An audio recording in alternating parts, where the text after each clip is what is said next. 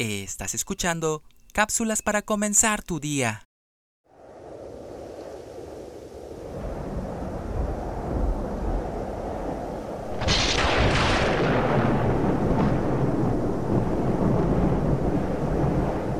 Y entrando él en la barca, sus discípulos le siguieron.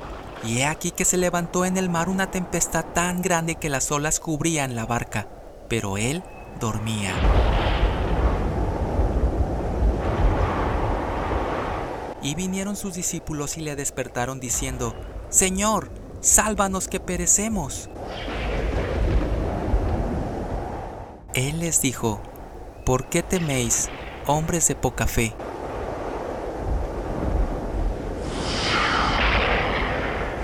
Entonces, levantándose, reprendió a los vientos y al mar. Y se hizo grande bonanza.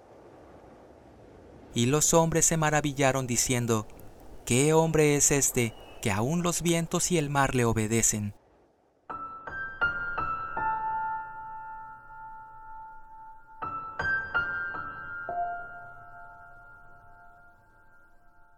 En muchas ocasiones abrimos nuestros ojos por la mañana y nos levantamos angustiados pensando, ¿qué habremos de enfrentar en este día?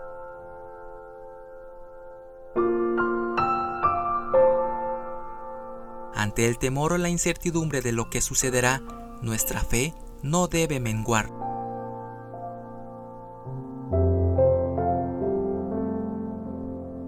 Es verdad que llegan a nuestra vida tormentas que amenazan con destruirnos, sin embargo, no estamos solos. En el pasaje que nos ocupa, vemos a los discípulos con miedo por la tempestad que estaban viviendo.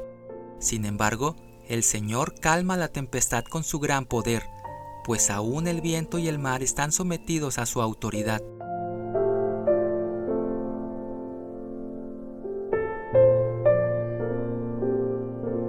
Tengamos la seguridad de que Jesús no va a desampararnos lo que tenemos que hacer es afianzarnos en la fe, así que no temamos, clamemos a nuestro Señor, Él llegará presto a auxiliarnos.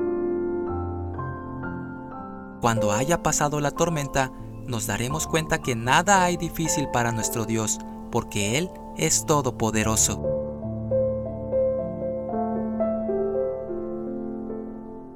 Pidamos a Dios que cuando azoten las tormentas en nuestra vida, Él aumente nuestra fe para que no tengamos temor de ellas.